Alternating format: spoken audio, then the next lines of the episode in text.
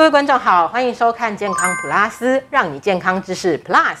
今天要谈的主题呢是心脏治疗相关的一些科技哦，所以我们邀请到的呢是我们的心脏权威，我们振兴医院的院长魏正魏院长来到现场，来跟我们一起呢来分享心脏治疗相关的一些科技。首先，我们呢必须要先认识一下这个主动脉瓣膜狭窄。以临床数据来说，主要呢会好发在八十岁以上的民众，大概会有三到五趴呢会有这样子的情况。等到严重的时候，它会出现呼吸困难、头昏、晕厥，甚至有心绞痛的状况。如果呢没有及时治疗，通常余命不到两年。请教院长啊，主动脉瓣膜狭窄呢，它传统的治疗方式有哪一些呢？我们这个心脏的血要经过主动脉瓣膜之后，再到主动脉，再到全身嘛，啊，所以这个这个这个瓣膜非常重要。这个瓣膜是让这个血经过了之后又不会逆流回来。哦，是啊，是这么一个情形。随着年纪大了以后，这个瓣膜开始变厚、变钙化了以后，可能它钙化之后，把这个瓣膜呢，这三片瓣膜就粘合在一块了，就变成狭窄。嗯，那这个是狭窄，就是血就打不出去了。狭窄可能从六十岁、七十岁就开始，甚至可能五十岁就开始变厚啊。那么等到七八十岁，那个时候已经很严重了，血打不出去了。那这个时候，一般传统的手术的方式呢，就是传统开心手术啊，整个打开，对，把它打开，心脏停止，把主动脉切开，直接把这个瓣膜给它切掉，然后再植入一个瓣膜，用个八年、十年这样子，或者有可能用到十五年、二十年，也有可能。啊，这个毕竟这个手术还是蛮大的，对于年纪大，你刚刚讲八十几岁的人来讲是比较辛苦。大概十年以前开始，大家开始研究到底有没有办法用不用这种开刀的方式来治疗，开始尝试用这种导管。哦，导管。但是导管的话要怎么进去呢？就是从腿上的血管，那腿上血管大概是这么大啊，这么粗吧。但但是我们心脏瓣膜有这么大哟，嗯，所以要把这个瓣膜要从腿上植入，但当一开始大家一定都认为是天方夜谭，不可能的事情。对。那后来一些材料的进步呢，就是把这个猪瓣膜或牛牛心包膜的瓣膜呢，嗯，把它缝在一个有网状一样的架子上头。那这种金属的架子呢，事实上这是种 nitinol 的结构，温度低的时候它就软了啊，到了常温的时候它就开始变硬，把它这个呃在冰水里面把它缩小，缩得很小。卷起来啊，然后经过导管植入到心脏瓣膜里面。等到你把这个外面套子拿掉的时候，变成常温的时候，啊，血温的时候，它就一下子就扩大了，卡在上头，啊。那么另外一个类型的瓣膜就是说，也是一样，这个瓣膜缝在架子上头。那这个架子呢，就不是 nitinol 这个这个成成分了，嗯，是，它是呃用一种金属结构，然后把它硬是把它卷起来。啊，然后到了心脏里面之后，用一个气球把它撑开，卡在上面。啊，现在目前主流就是这两种瓣膜为主。那这样子的话，有个最大好处就是这个心脏不用打开。嗯，因为日前呢，我们有举办了一个台北心脏瓣膜高峰会呢，是由我们振兴医院所主导的。那我们聚集了国内外呢许多的专家线上。那我们来讨论心脏瓣膜疾病哦，今年已经是第六年喽。那其中一个很大的重点，一个亮点，就是刚刚我们院长提到的经导管主动脉瓣膜置换术。我们在过去，我刚刚讲十年前开始开发这个新的这种产品，在做这个经导管啊，来做这个植入瓣膜的时候，那个时候还只要求有哦，哎，只要求可行就好了，嗯，还没有求到那么专精。呃，当你有了之后，你要想办法精，就想办法看看这个瓣膜在这几年有没有办法发展到更好，让它用得更久，这是第一个。第二个，让这个植入的方方式更变得更容易。啊，在过去要非常专精的一些技术，那现在让它材料的进步，让它越来越简单。啊，越越来越多的医生可以做。第三个，在过去这个瓣膜植入的时候，卡对位置就觉得很高兴了。啊，旁边有一点漏，算了，没关系，死不了人，对不对？那现在不不是，现在我们还要求求精，就是卡上去之后，旁边不要有任何会漏的地方。哦，啊，嗯。那还有第四个，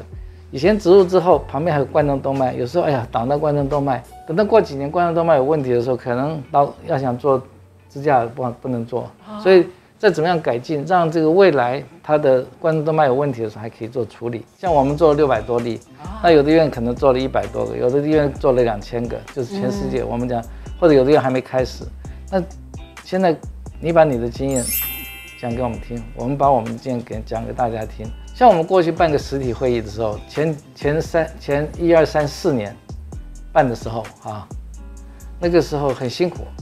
全世界的各国专家把他找过来，顶多做个几百个人吧，嗯，哎，就已经不得了了。是那主办起来会很辛苦啊。那么但现在呢，我们呃上网用这种线上线线上的会议，然后准备相当的充分才行。是让各个时区啊，它不同的时区嘛，全世界、哦对，看怎么一个时区让时间对让他们不影响到他们休息，大部分人可以都听得到的状况之下，嗯嗯，来来开这个会议。所以这次开完了，我们一统计，线上看看这个参加会议看这个节目的有一万七千个。啊，很多哎，这全部都是 这全部都是医疗人员啊，不是普通人。你要一万七千个医生，你想想看，我们台湾的心脏科医生也只有也不到一千个人嘛，对不对？呃，因为以前通常就是外科医师负责开刀，那我们内科医师就是不见血、不动刀的。对，那在这个技术，我们以新研发的一些呃微创啊，或是经导管的这个置换术，我们就是不分内外科，大家都可以学。没错。那内科医师会不会有点干干？不会，因为我们在，嗯他们就不用怕。哦，对，嗯是，对，然后这个外科医生呢，这个在这里面也占很重要的角色啊，所以也不会说是在过去啊，你内科做你的，我你做你内科做的，我们不管了。像做这个 TAVI，就是我们讲经导管来做主动脉置换手术啊，这个从头一开始，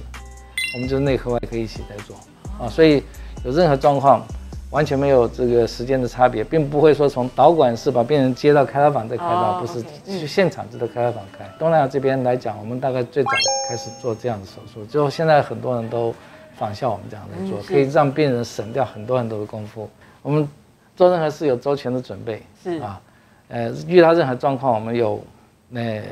有有准备啊，就等于说可以马上做一个处理。所以当然我们这比比较难能可贵，就是我们的心脏内科跟外科啊，嗯。一起来做这个事，至少四个医生啊，嗯，内科外科各两个，他们都是各个不同的这种设计的瓣膜的，算是指导老师，哦，已经是啊都已经是国际级的嗯啊。呃，我们的医生有去日本去教他们的，有去新加坡的，有去东南亚国家的，经验累积之后，我们去帮别人去建立他的那个一个治疗中心。啊是那么我们的经验也绝对毫不吝啬的，就是都会把它放在网络上，或者是开会的时候我们都会讲，讲得很详细。刚刚在讲到说我们这个主动脉瓣膜置换术，它是有健保给付的吗？有，它是这样，但有条件是，嗯是啊一般来讲就是年纪特别大一点的，有有一个限定，例如说七八十岁还是对，那八十岁以上的话啊就比80岁以上较没有问题。嗯嗯，以现在的这个医学的大家的这个进步，再加上大家各国的这种经验累积呢，现在其实已经把这个八十岁调低了嗯啊，已经调到七十六十了啊。可是民众在最初他要怎么样发现说他自己是主动脉瓣膜狭窄？他有，例如说症状或是哪些检查呢？所以，假如一般年纪大一点的人，哈，到了七十岁以上，哈，假如觉得运动啊、活动会喘啊，嗯，呃，假如医生听一下有心脏杂音，哎、那这个就有可能是个毛病了啊。那再做个超音波就知道啊，他可能他出现症状是心绞痛，而不是万年是喘。那有一部分人他的症状是这个呃昏倒，那这种这几种状况的话，就